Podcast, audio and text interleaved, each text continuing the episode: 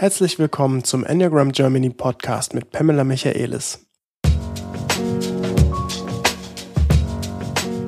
Mein Name ist Philipp Dörfler.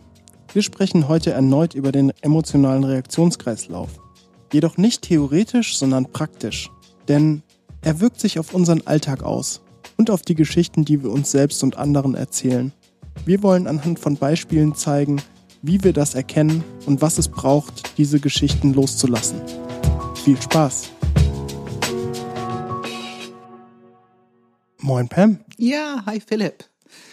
Nice to be here. Wir haben ein Thema, das, ich glaube, das beschreibst du am besten heute mal. Was haben wir denn heute für ein Thema? Ich wollte heute so ein bisschen, ähm, was wir schon mal im Podcast besprochen haben, diese emotionale Reaktionskreislauf, ähm, die Tatsache, dass wir das beschreiben als Teufelskreis. Und wir wollten ein bisschen tiefer einsteigen, wie wir über die drei Zentren ähm, dran arbeiten können, die Art persönliche Arbeit, die wir machen können, eine Art Selbstcoaching für unsere persönliche Entwicklung. Ja, falls äh, jemand das das Fiepsen im Hintergrund hört, das ist kein Störgeräusch, sondern ein kleiner Hund, der hier ähm, bei uns im Raum ist. Also man stelle sich einfach ein flauschiges, weiches, kleines, süßes Ding vor, das im Hintergrund ein Geräusch macht. Dann wird es vielleicht nicht ganz so nervig und ist etwas irritiert, was machen wir hier eigentlich mit Podcast und technische Geräte und so weiter und so ja, fort. Ja. Und nicht die volle Aufmerksamkeit auf das kleine, flauschige Wesen gebend, der wunderschöne blaue Augen hat. ja, Selbstcoaching, das ist ein interessantes Wort, das du genannt hast. Man kann vielleicht auch sagen Selbstmanagement, weil äh, das finde ich auch, dass es diese Verantwortung nehmen für den eigenen Programmierung mit den Willen, dass wir es ein bisschen, uns ein bisschen befreien und einfach mehr Möglichkeiten für uns schaffen dadurch. Ich finde, das sind wichtige Reifungsprozesse, wie wir gut von uns sorgen können, wie wir gut mit uns umgehen und das Leben nutzen, um uns weiterzubringen. Also dieses Prinzip immer wieder Entwicklung, Evolution, dass wir uns aktiv daran beteiligen. Ähm, mit uns in unserem Leben? Ja, eine Sache, die wir vorab da, glaube ich, relativ klar machen müssen, ist, wir unterhalten uns ja immer sehr nett und äh, auf der Tonspur hört sich das alles immer so, so flockig und leicht an. Aber ich glaube, das Thema, das wir heute besprechen werden, ist genau das Gegenteil von einfach. Wahrscheinlich gehört es zu einem der schwierigsten und komplexesten, die wir so für uns selbst überhaupt nur angehen können. Weil Selbstmanagement, warum, warum mache ich da jetzt so ein riesiges Ausrufezeichen vorne dran, dass es nicht leicht ist, Pam? Also ich sage das so oft in Seminaren oder in Coachings. Ähm, diese Arbeit ist nicht leicht. Das verspreche ich nicht nie und nimmer. Es ist sehr wertvoll. Es ist wirkungsvoll. Und ich finde, es ermächtigt dich auf eine Art. Ich kenne nichts anderes, was dich so ermächtigt, echte Veränderungen in dein Leben zu bewirken. Ähm, und du bekommst so etwas wie, ja, Selbstmanagement im Sinne von, yes, bist, du, du, du steckst nicht in die Hilflosigkeit fest und du hast ganz konkret etwas, was du tun kannst. Also das war für mich, ähm, muss ich sagen, Lebenselixier zu erkennen, ich kann etwas tun. Ähm, ich muss jetzt nicht immer irgendwo hinlaufen und jemand anderes um Hilfe bitten, jedes Mal, wenn ich emotional angefasst bin oder so. Wir tun es furchtbar gerne. Wir erzählen unsere Geschichte, wenn wir gerade irgendwie ein Problem im Leben haben. Finde ich auch nach wie vor, ist erstmal berechtigt, ist auch okay. Dennoch ist es wichtig zu wissen, dass wir diese Arbeit auf tiefere Ebenen auch machen können, dass wir können umgehen damit auf tiefere Ebenen. In unserer Coaching-Ausbildung sprechen wir über Coaching auf Level 1, Level 2, Level 3. Ähm, und wenn wir mit diesem emotionalen Reaktionskreislauf aktiv arbeiten, wenn wir uns erden, wenn wir erkennen können, welches automatisches Verhalten gerade losgetreten wird. Und ich finde, heute wollte ich besonders viel darüber sprechen, wenn du anfangen kannst zu erkennen, welche Story erzählst du dir gerade? Welche Story erzählst du dir gerade? Weil die Story im Kopf hängt direkt mit deinem Enneagram-Stil zu tun. Die ist wiedererkennbar.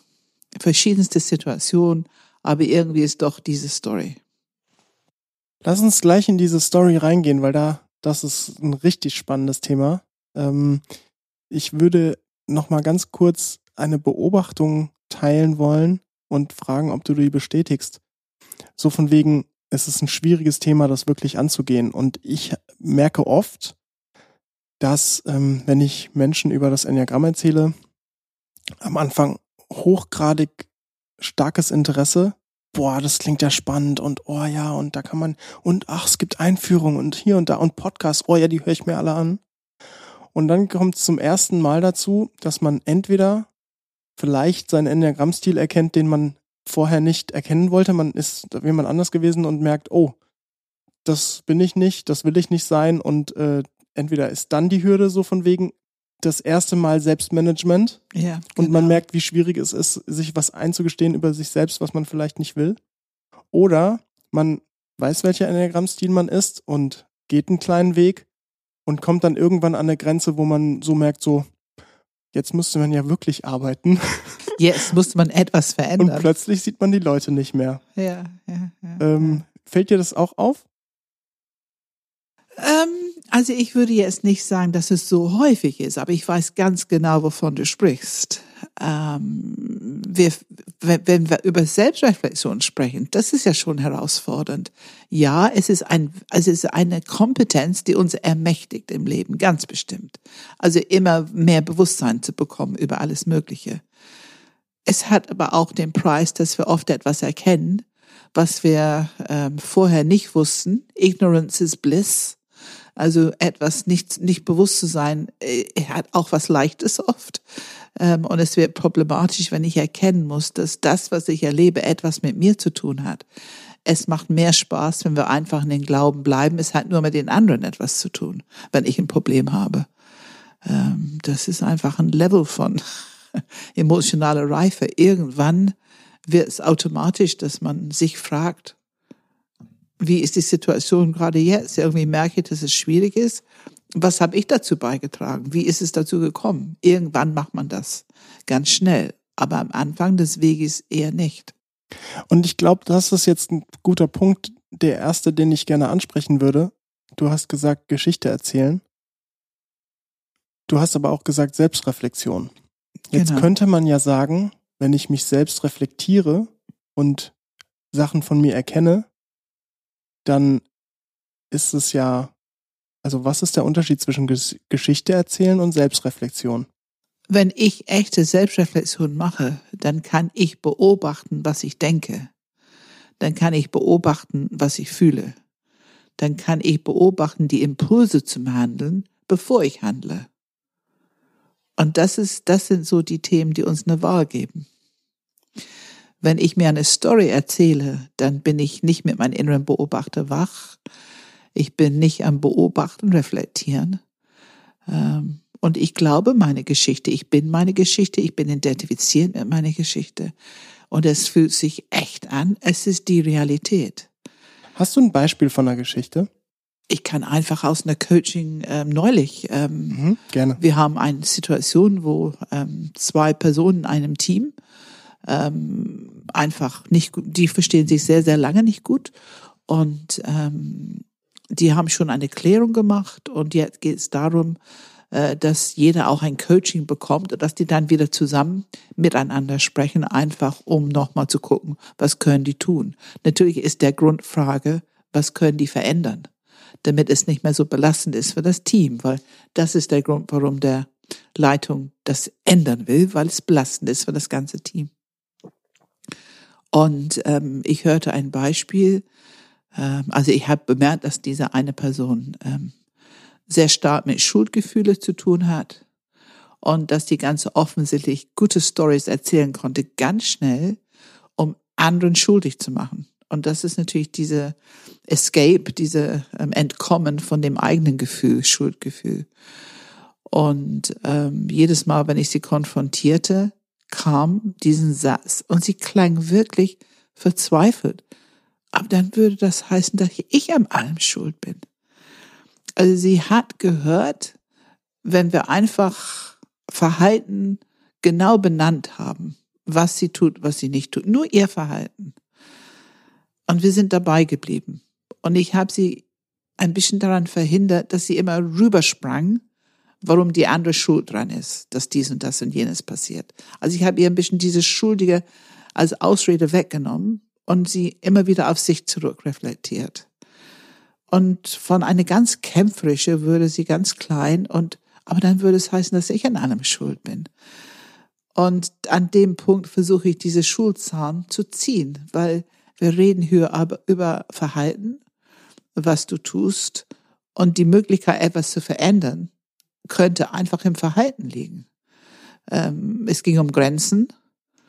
Und Kannst du die Story noch mal noch ein bisschen konkreter machen? Also ist, was heißt das genau? Heißt das sowas wie die anderen sind immer also das war immer die Geschichte, was der andere falsch macht.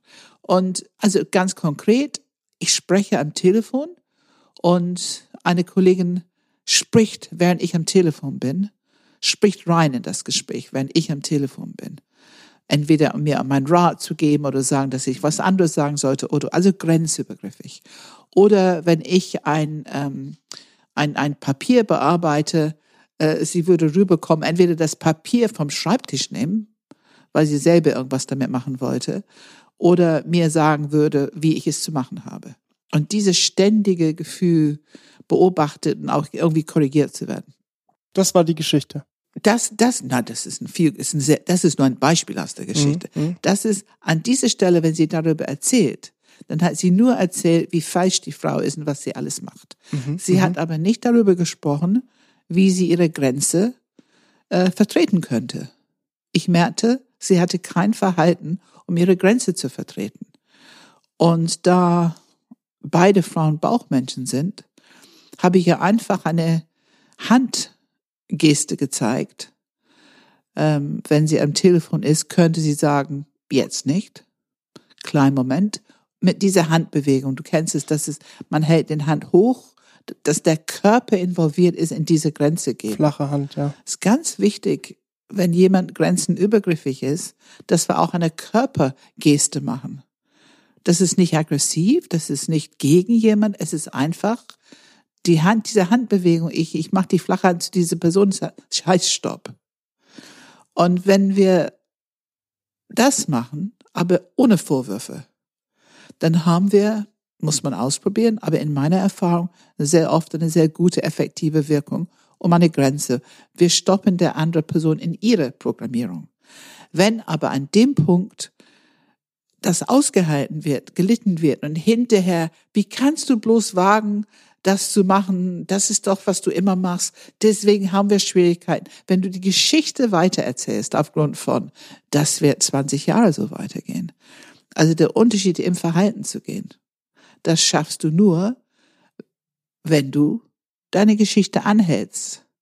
Weil ihre innere Geschichte war an dem Punkt, oh, die macht es schon wieder, sie korrigiert mich immer, sie unterbricht mich immer, sie respektiert meine Grenzen nicht.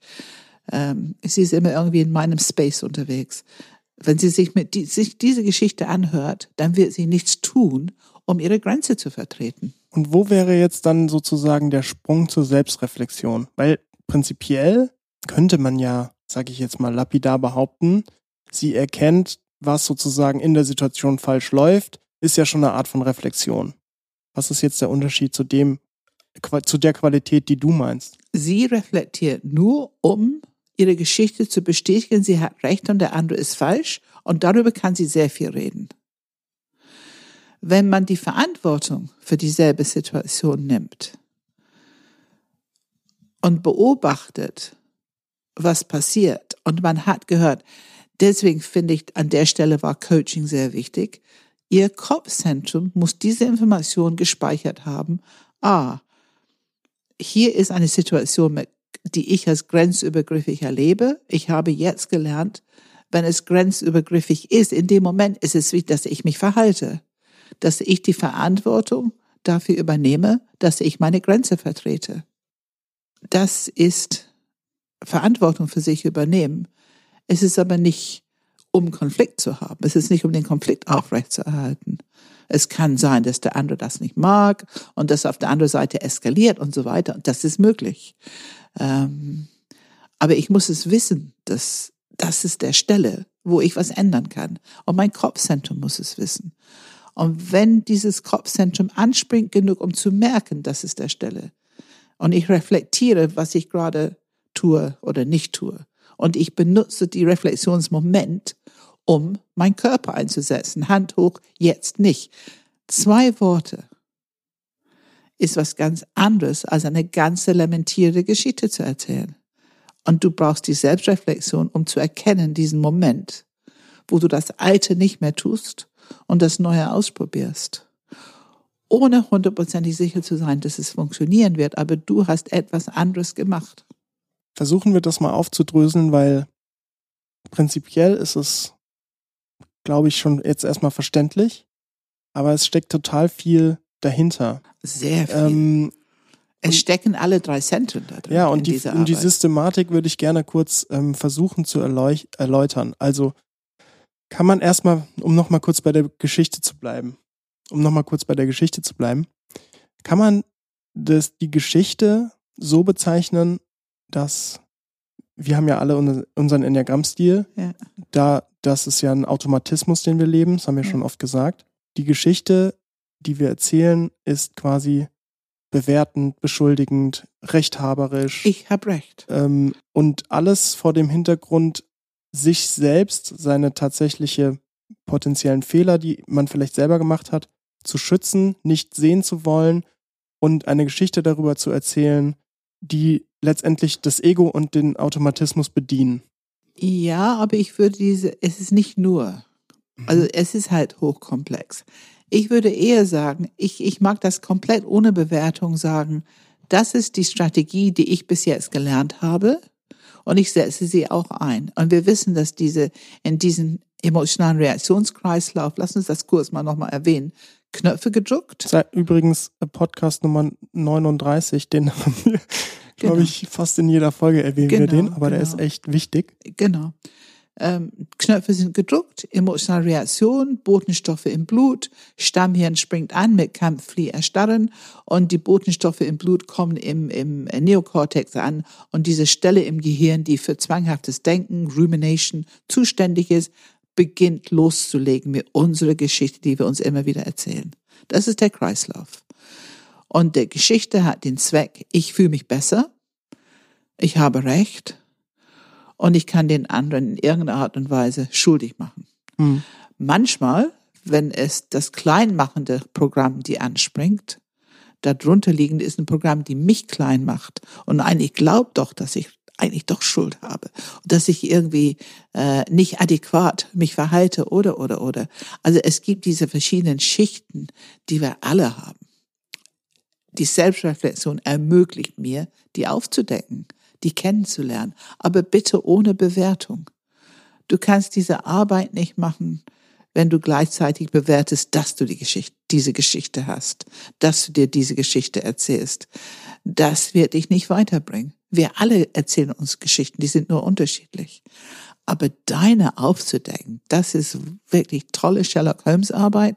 Es ist spannend. Ich finde, das macht das Leben richtig interessant Manchmal muss man lachen und denken, Gott, das war eigentlich ganz schön klug, die Geschichte. Und manchmal muss man wirklich ein bisschen, uh, da war ich aber wirklich ein bisschen, bisschen blind an ein paar Ecken und so weiter. Du hast vorhin jetzt ein sehr interessantes Wort nochmal so nebenher erwähnt. Von dem Moment von Geschichte zu erzählen zum Moment der Selbstreflexion mhm. hast du über Verantwortung gesprochen. Mhm. Sag mal da noch ein Wort mehr dazu. Was ist der Unterschied? Warum brauche ich Verantwortung? Was hat es da für eine Relevanz? Wenn ich über Verantwortung spreche, ähm, ich glaube, dass es eine Grundhaltung ist, die zu diesem Rezept ein, ein gutes, wertvolles, sinnvolles Leben zu führen. Wir brauchen den Willen, die Verantwortung für unser Leben zu nehmen und vielleicht auch die Intention, was Gutes zu tun. Also ich will schon das Beste aus meinem Leben machen. Ich finde auch, es ist uns, uns geschenkt. Es ist eine gute Idee, dass, dass wir das Beste draus machen, dass wir Wirkung haben können. Ähm, und gar nicht so groß, aber wenn wir das Wort Verantwortung, es ist die Fähigkeit, eine Antwort auf das Leben zu geben, so wie es gerade in diesem Moment ist. Und in jedem Moment. Das ist die Fähigkeit. Ich kann eine Antwort geben auf das Leben, so wie es gerade ist. Und Verantwortung ist für mich eine Haltung. Wieder drei Zentren, gut geerdet, guten Kontakt mit mir, einen empathischen Kontakt mit mir, in meine Kraft sein. Wenn ich merke durch eine Situation, dass ich überfordert bin, dann verliere ich ganz schnell erstmal die Kraft, die wirkliche Verantwortung zu tragen. Also wenn ich mich überfordert fühle, ist es besser erstmal mich gut zu erden und eine gute Praxis zu machen, Ho'oponopono oder, oder, oder, aber eine gute empathische Praxis für mich, dass ich einfach akzeptiere, uh, das fühlt sich jetzt ein bisschen herausfordernd an. Aber dann darauf zu achten, wieder in meine Kraft zu kommen, weil ich kann nicht Verantwortung tragen, ohne in meine Kraft zu sein. Das heißt, Verantwortung, wie sie, ich sag jetzt mal allgemein definiert ist, im Sinne von, ich fühle mich für etwas verantwortlich und handle, ist weniger gemeint als die Haltung der Verantwortung. Na gut, Handel ist ein Teil der Haltung. Also die Haltung ist in diesem Sinne in Bezug auf emotionalen Kreislauf. Ich bitte, bitte unsere Zuhörer, lerne die Verantwortung für deine emotionale Reaktion voll und ganz zu nehmen. Je bereiter du bist dazu, umso mehr Lernerfahrungen machst du, umso reichhaltiger wird diese Entdeckungsreise sein für dich. Und das sind die Reifungsprozesse, die dir gut tun, alle anderen um dich herum, äh, die einen guten Prozess fördern. Also es ermächtigt dich, wenn du lernst, wie, man muss lernen, wie, man braucht schon Methodik, man braucht schon die Information, die wir jetzt geben. Wir brauchen die Körperpraxis. Im letzten Podcast war das, glaube ich, ähm, Meditation, drei Zentren. Ja, das war Podcast 67. Wir brauchen Methodik, wir brauchen Verständnis, wir brauchen eine empathische Beziehung zu uns. Klar ist das eine Haltung. Ähm, und das beinhaltet, was wir dann tun, was wir denken, was wir fühlen. Was machen wir damit? Und wenn wir gut geerdet sind, dann haben wir einen Moment Wahl. Dann können wir freie Wille einsetzen. Und wir sind nicht übernommen von diesen Automatismen, die automatische Programmierung, die sonst unser Leben letzten Endes führt. Es führt uns, steuert uns. Machen wir es doch mal noch ein bisschen transparenter ähm, und folgen nach wie vor diesem emotionalen Kreislauf. Und dann nutzen wir die Möglichkeit, um auszusteigen durch Verantwortung, um nicht quasi mit den Gedanken im Kopf zu kreisen und uns wieder die gleiche Geschichte zu erzählen. Ich erzähle jetzt mal eine Geschichte von mir, damit wir einfach mal ein, neu, ein neues Beispiel bekommen. Mhm. Ein schönes, eine, ein schönes Dreierbeispiel. Ähm, ich weiß nicht, ob ich es mal im Podcast erwähnt habe, aber ich äh, arbeite mit Agenturen zusammen und ähm, die Agenturen werden beauftragt von Unternehmen. Diese Unternehmen beauftragen die Agenturen mit quasi Events, also größere Events, die ja von Produkteinführung über Management-Meetings oder so und ich soll diese dann als verlängerter Arm der Agentur konzipieren, also die Idee dafür entwickeln. Gar nicht umsetzen, sondern wirklich nur, was passiert da, wie sieht die Bühne aus und so weiter und so fort. So, und ähm, meistens ist es so, dass die Unternehmen mehrere Agenturen anfragen, zwei, drei verschiedene, und ich stehe dann letztendlich am Ende des Tages im Wettbewerb mit zwei, drei anderen Agenturen und äh, das ist schon ein erstes tolles Ding, natürlich Konkurrenz. Man ja. kann das Ding gewinnen, man kann es nicht gewinnen. Ne? Also es ist schon so ein bisschen, man macht was im Team, man entwickelt was kreativ, man äh, kommuniziert natürlich, muss das Ganze verkaufen am Ende des Tages beim Unternehmen. Also eigentlich alles schön Sachen, die mein Muster bedienen. Oder aber auch deine Knöpfe drucken könnte. Ich höre schon das Potenzial. Jetzt kommt der Knopfdruck. Ähm, manchmal verliert man so ein Ding natürlich, ne?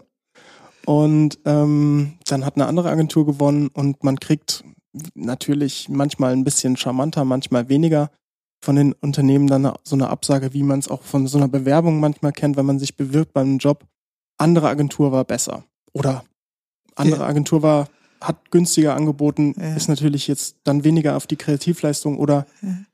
aber teilweise ist es halt einfach hat uns nicht gefallen, hat irgendwie nicht unseren Nerv getroffen. So.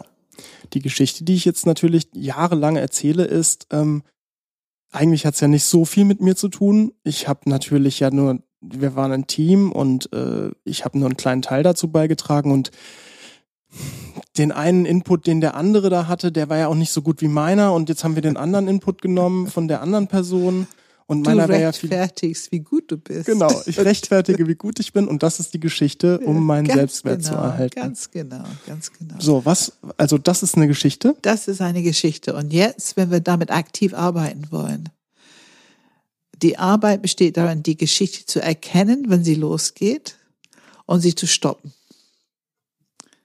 Das ist ein ganz herausfordernder Punkt, das zu können. Es ist eine große Kompetenz, eine riesige Kompetenz, wenn du anfangen kannst, deine Geschichten zu erkennen, die sind nämlich sehr erkennbar wiederkehrend, und zu stoppen. Und wie kann ich stoppen? Dann muss ich Praxis machen. Innere Beobachter muss wach sein, um es zu stoppen. Lenkung der Aufmerksamkeit, lenke es auf das Gefühl im Körper, weil du erzählst dir diese Geschichte, um zu kompensieren für die Tatsache, dass irgendwo in deinem System was ist. Was ist das Gefühl? Schmerz. Schmerz, tut weh. Du hast letzten Endes ein Stückchen Wert verloren, oder? Durch diese Absage. Und ich habe immer noch mehrere Gründe im Kopf, warum ich nicht schuld bin. Zum Beispiel, Ja. nur, nur noch ein Beispiel. Ja. Der Kunde hat ja auch keine Ahnung. Er Ja. weiß ja gar nicht, was er braucht. Ja. Also ich meine, wir haben das ihm angeboten, was er eigentlich braucht und das hat er halt nicht genommen. Hat ist, er er, ist, er, genommen. ist er dumm oder was Jetzt macht hat er das genommen, was er nicht braucht. Ne? Genau. Also du merkst, ähm, ich glaube auch, dass diese Geschichte sich immer wieder vertreten wird, wenn wenn man wenn man sagt, ich ich höre jetzt auf diese Geschichte, äh, das Ego irgendwie kriegt's mit, uh, die wollen mir hier ein bisschen entkommen, so ein bisschen aus der Kontrolle raus, das lasse ich nicht zu und dann kommen die Geschichten noch doller, es eskaliert. Auch das ist normal und das ist gut zu merken. Immer mit dieser ganz empathischen Kontakt mit dir die wirkliche Arbeit, die gute Arbeit, was dich weiterbringt und was dein Gehirn verändert, Nervenzellennetzwerke neu aufbaut, die viel reifere Möglichkeiten für dich beinhalten, vertreten und diese Älteren, die mit dieser Geschichte verhaftet, je weniger die benutzt werden, werden die ganz langsam aber sicher weniger. Das heißt, es gibt immer weniger Energie automatisch in die Geschichte und es gibt immer mehr Freiheit, etwas anderes zu tun. Und die Praxis ist, diese Stelle im Körper zu finden. Wo sitzt der Schmerz? Fragst du mich jetzt? Ähm, Im Brustbereich, also eigentlich im ganzen Brustbereich, ich würde sagen leicht neben dem Herz, Genau. in der Mitte. Und du merkst schon, dass du in deinem Herzbereich irgendwo, das ist, das ist, wo du spürst, was im Körper. Schmerz ist ja auch, also Trauer ist eine Emotion.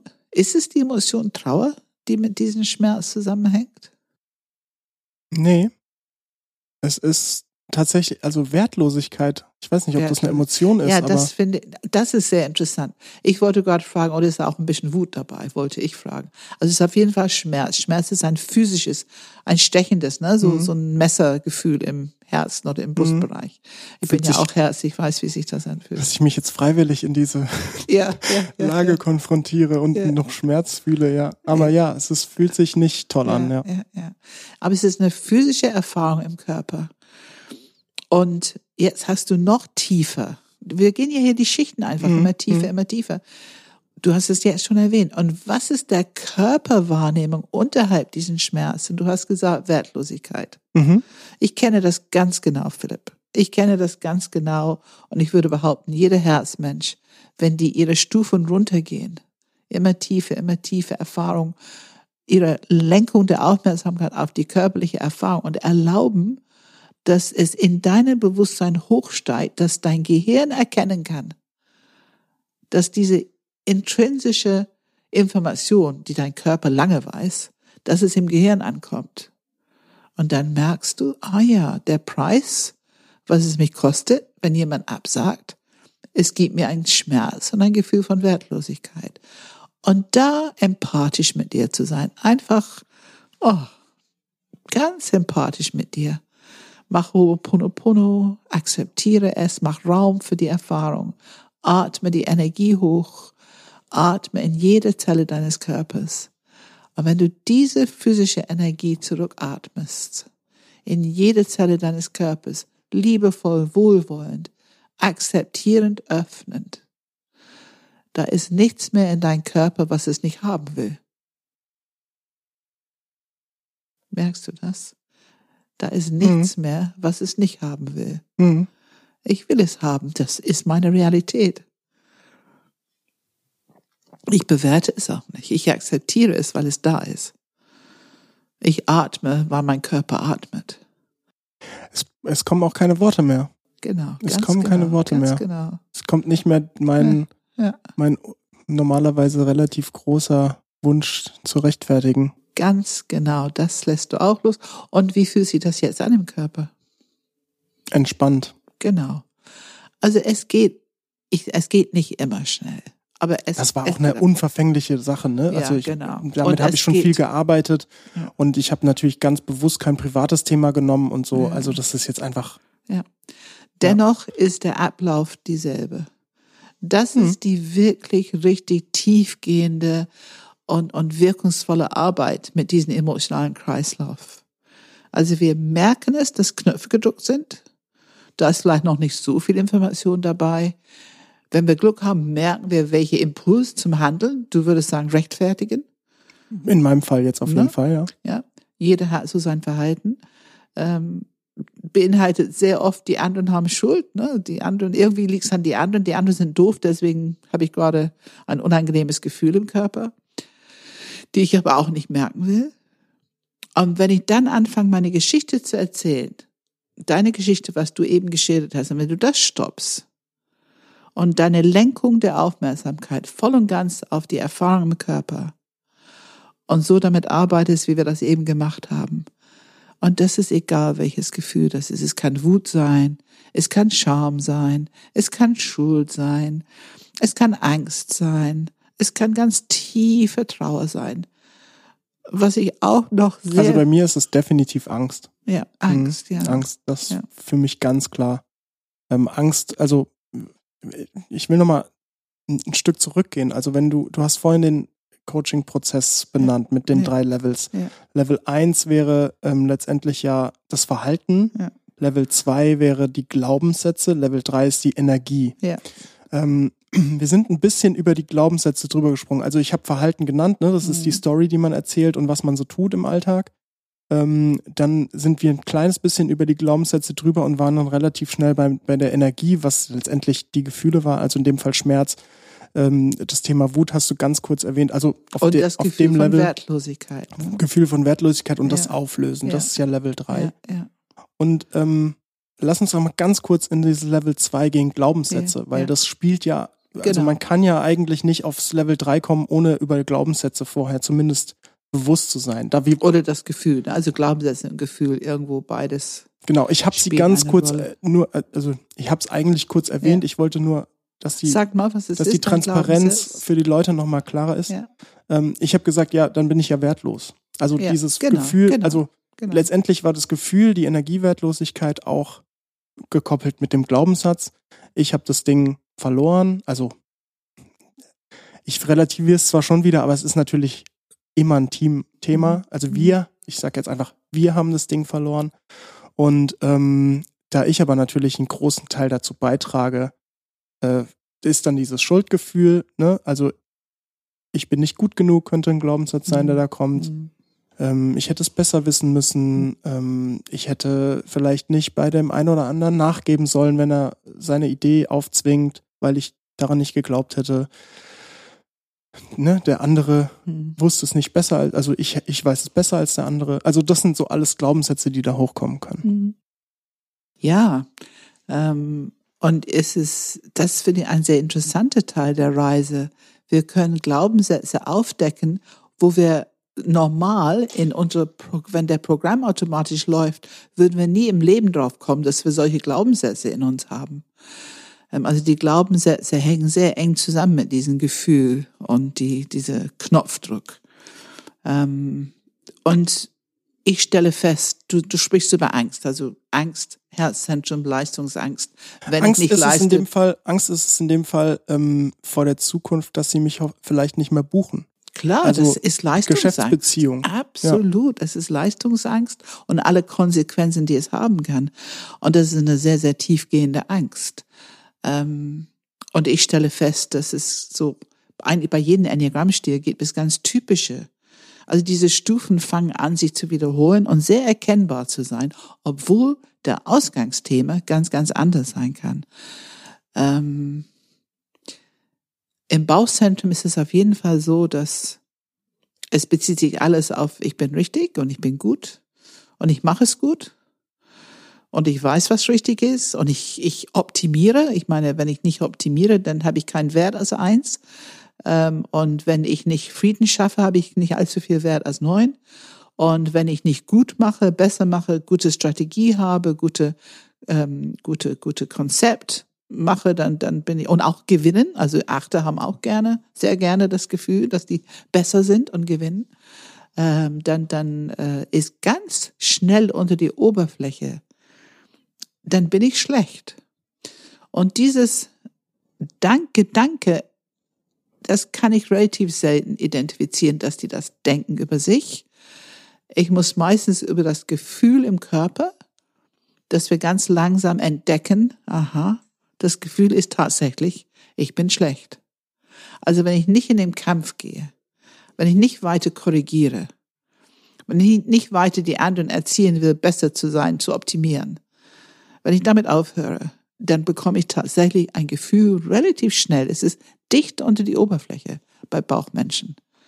Es fühlt sich schlecht an dem Körper. Und wenn wir drüber reden, dann erkennen die, dass die glauben, dann sind die schlecht.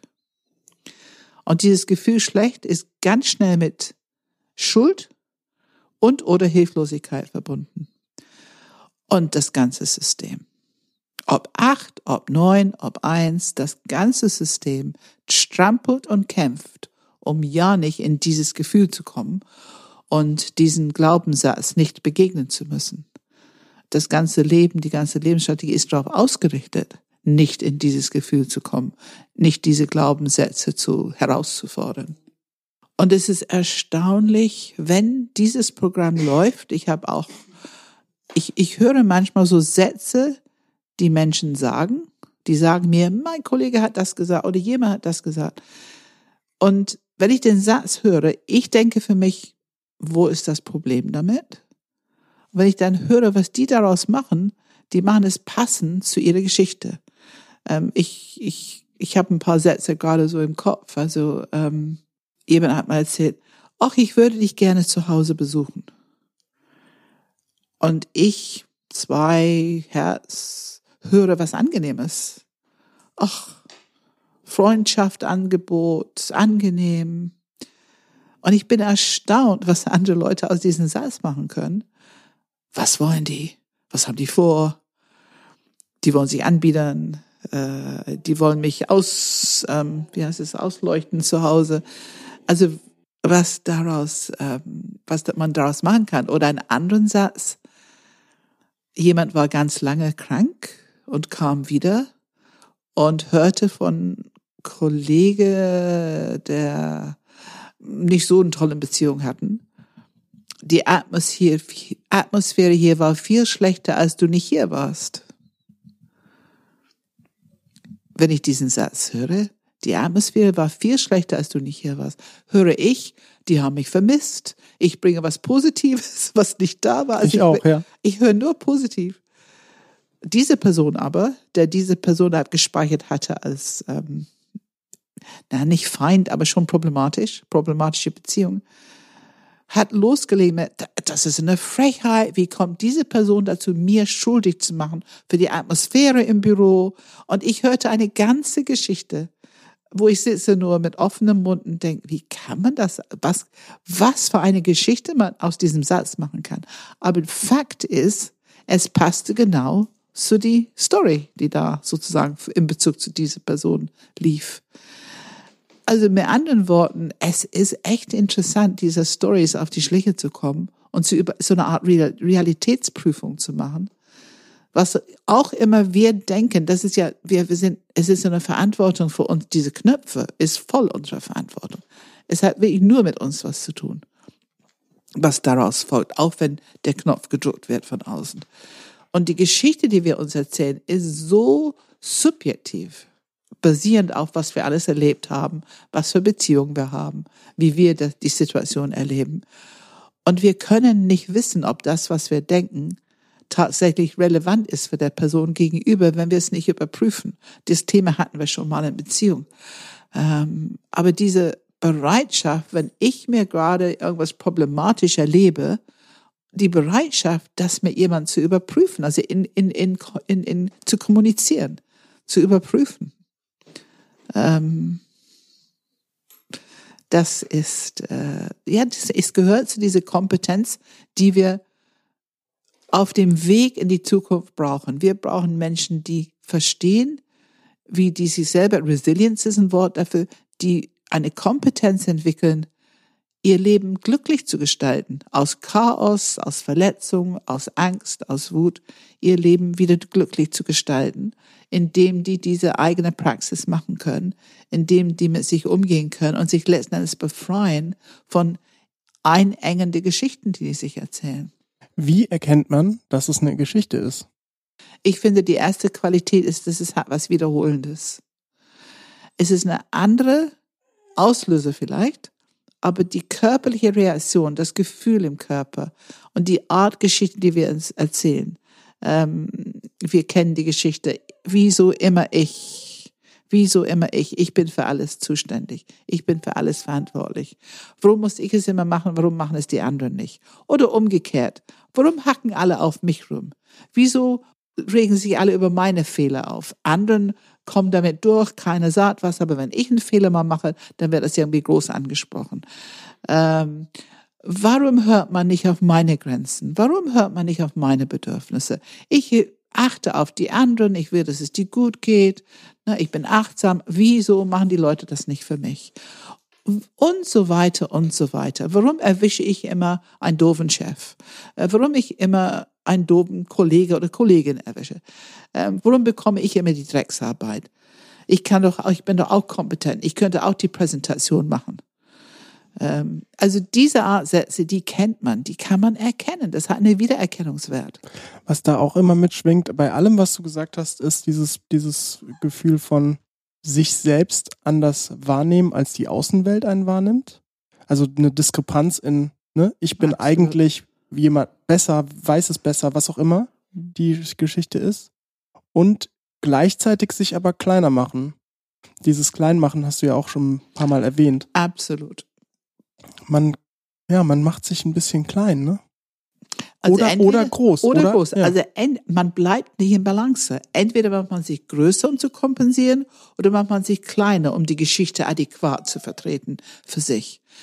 Deswegen, wenn man die, das, es hat so, es ist so ermächtigend, es ist so wirkungsvoll, wenn wir die Arbeit machen, unsere Geschichte, die Wiedererkennungsaspekt von unseren Geschichten zu erkennen und Stopp zu machen. Und in dem Moment, wo wir Stopp machen, dann erleben wir meistens entweder die Glaubenssätze, die wir nicht haben wollen oder nicht, nicht, nicht wissen wollen, körperliche Gefühle, die, diese, meine, wer möchte gerne das Gefühl von Wertlosigkeit im Körper spüren? Es ist nicht unbedingt, na, oder? Ja. Nicht, also, wenn du mich morgens fragen würdest, was hast du so vor den Tag, dann würde ich das nicht als Antwort Steht nehmen. Steht es nicht auf deiner Liste. Wer möchte das gerne? Aber dennoch Fakt ist, es steuert dein Leben. Diese Gefühle zu haben und zu vermeiden, steuert dein Leben samt die Glaubenssätze und diese Grundlebensstrategie, Verhalten, die du daraus entwickelt hast. Und wir haben es alle gemeinsam, dass wir irgendeine Strategie entwickelt haben, für wenn unsere Knöpfe gedrückt sind. Es macht dich zu Mensch. Es ist nichts Schlechtes. Es ist aber eine Quelle für Entwicklung jeder Mensch, es ist normal, es ist natürlich, und jeder Mensch hat in sich bestimmte Gefühle, bestimmte Körpererfahrungen und eine Strategie, eine Grundlebensstrategie entwickelt, diese nicht zu spüren, nicht bewusst zu sein. Das macht uns zu Menschen. wofür wir hier plädieren, ist, das zu erkennen, weil es ist eine so reichhaltige Quelle für Entwicklung. Von dort aus, das ist sozusagen unser Trittbrett. Und von dort aus können wir uns weiterentwickeln. Von dort aus können wir mehr Bewusstsein entwickeln. Wir können unsere Intelligenz erhöhen. Wir können uns befreien, um viel mehr Möglichkeiten haben für die natürliche Kreativität und diese natürliche Diamant, die durch uns leben will. Ich würde empfehlen, ähm, den Podcast mit der Meditation sich ein paar Mal anzuhören und dass man das für sich, man braucht dann die Anleitung nicht mehr, denn das ist ziemlich genau die Praxis, die wir an der Stelle machen können, wenn wir unsere Geschichte erkennen und Stopp machen. Also wenn wir Stopp machen, wird es herausfordernd im Körper. Es wird herausfordernd mit Glaubenssätze oder was auch immer, die eventuell hochkommen. Ist nicht immer so herausfordernd, aber manches öfter, als, manche mehr als andere. Ähm, aber es ist einfach wichtig zu wissen, ich tue echt gute Arbeit für mich hier. Ich mache Entwicklungsarbeit und ich kann darauf achten, mich zu erden, in meine Kraft zu kommen, als Container, diese emotionale Reaktion im Körper, diese körperliche Spüren von Schuld, Scham, wertlosig, ähm, böse und so weiter.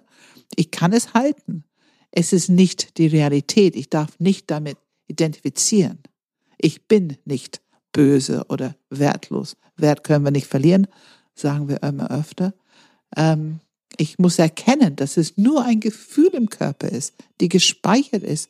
Und ich habe jetzt die Möglichkeit, es zu transformieren, indem ich diese Praxis mache, es hochatme in jede Zelle mit Offenheit, Akzeptanz, Wohlwollen. Wir transformieren Energie, die uns sonst steuert, unsere Programmierung steuert, wir bekommen die Energie zurück für unser Leben hier und heute. Das ist Präsenz, das ist Intelligenz, das ist Kompetenz und das ist die Öffnung für diese innere Kreativität in Diamant, die durch uns leben will. Ja, das klingt, klingt schön. Ähm, ja, ich finde, das ist ein guter Abschluss. Vor allem will ich da nochmal einen Punkt erzählen, den du bis jetzt noch gar nicht erwähnt hast, aber am Telefon, als wir über diese als wir gesagt haben, ja, worüber reden wir denn? Und du diesen Vorschlag gemacht hast, da hast du gestartet mit, und das finde ich als Abschluss eine total tolle, ja, einen total tollen Gedanken, dass das Glück und Glücklichsein nicht unbedingt äh, von außen passieren müsste oder sollte, sondern dass wir durch diesen Prozess und durch alles, was wir hier besprechen, äh, Glücklichkeit von innen schaffen können. Oh ja, danke, dass du das ansprichst, Philipp. Ähm, also glücklich sein hängt nicht von euren Umständen ab als Grundhaltung. Das ist eine Grunderfahrung im Leben. Ich bin glücklich. Es kann immer Situationen geben, die das stören. Dann brauche ich die Möglichkeit, wieder glücklich zu werden. Aber ich mache mein System frei von die Störung und dann habe ich diesen natürlichen Zustand, glücklich zu sein offen, neugierig, empathisch und so weiter. Und dass du das so ansprichst, ich finde heutzutage, was ich öfter denke, immer mehr Menschen interessieren sich für gesundes Essen, gesunde Körper und sind bereit, sehr viel Zeit und Aufwand, Energie dafür zu investieren. Egal wie halt der Tag, da wird morgens gejoggt und da wird ähm, ganz besonders frisches Essen gemacht jeden Tag. Und das sind auch Entwicklungen unserer Gesellschaft. Die finde ich auch gut. Wenn ich aber merke, dass jemand unglücklich ist und all das macht, die so ein gestressten Gesicht haben oder ein, ein gestressten Energie ausstrahlen, dann spüre ich sowas wie Traurigkeit und frage mich, warum geben die nicht genauso viel Aufmerksamkeit, Zeit und Energie für diese emotionalen Glück im Leben, weil ich halte es für ebenso wichtig, wenn nicht noch wichtiger. Ich glaube, dass diese innere Energiehaushalt, emotionale Haushalt, wie wir uns innen fühlen, hat einen sehr, sehr starken Einfluss auf unsere Gesundheit. Ähm, und ich würde sie gerne zumindest ebenbürtig sehen. Und wenn wir gucken, wie die Leute alle zum Fitnessstudio und joggen und machen und tun, ich hoffe, dass mir unsere Podcasts, dass wir da ein bisschen ermutigen. Leute, es gibt noch ein anderes Feld, die ebenso viel bringt, die ebenso wirkungsvoll ist und ganz viel Bereicherndes für dein Leben bedeuten kann. Und das ist das Feld, worüber wir hier gerade äh, reden. Okay. Danke, Pam. Danke, Philipp. Ja, wenn ihr da auch vielleicht ein paar nette Anekdoten und Geschichten habt, die ihr euch so den ganzen Tag erzählt oder über andere, dann schickt doch eine E-Mail an podcast.enneagramgermany.de. Das ist Enneagram mit einem M. Ansonsten findet ihr uns auf YouTube. Da könnt ihr auch den Podcast anhören. Den Podcast kriegt ihr auch auf Spotify oder auf Google Podcasts oder auf Player FM oder wo auch immer ihr. Auch auf Facebook, ne? Facebook, ja, Facebook äh, ist ein Post, der dann weiterleitet auf die Webseite. Ja. Aber ja, da kann man ihn auch anhören. Ansonsten gibt es zusätzlich noch ähm, Einführungen bei dir. Einführungen in, ins Enneagramm. Drei Stunden an einem Freitagabend, alle paar Monate. Nicht immer freitags, aber meistens freitags. Meistens freitags. Auf der Webseite sind die Termine. Da kann ja. man auch direkt Tickets auf der Webseite kaufen. Und ähm, jetzt sind wir wieder dabei. Pam, was steht an? Ja, wir steuern jetzt auf unseren Filetstück, unser Maibaustein wieder ähm, wo wir ähm, alle, also sechs Tage in Eutin, ein sehr schönes Haus am See in Eutin, wo wir seit Jahren, vielen, vielen Jahren unsere Trainings machen. Ähm, In-house, ähm, ja, wir werden alle neuen Enneagrammstile dort vor Ort haben oder möglichst, manchmal fehlt uns die neuen.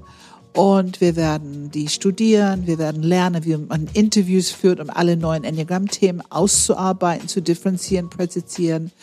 Wir machen Üben mit Leuten von außen. Wir üben diese Interviews und dann ähm, gibt es drei Tage Live-Panels, wo die Enneagramm-Stile zusammensitzen und wir können sie interviewen. Und das ist, wo wirklich diese Unterschiedlichkeit rüberspringt.